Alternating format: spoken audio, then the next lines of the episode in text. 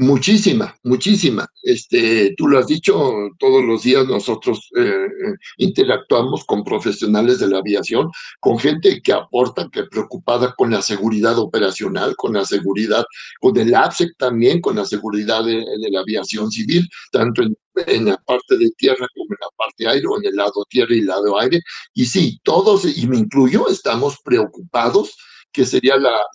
la, palabra eh, adecuada, preocupado por lo que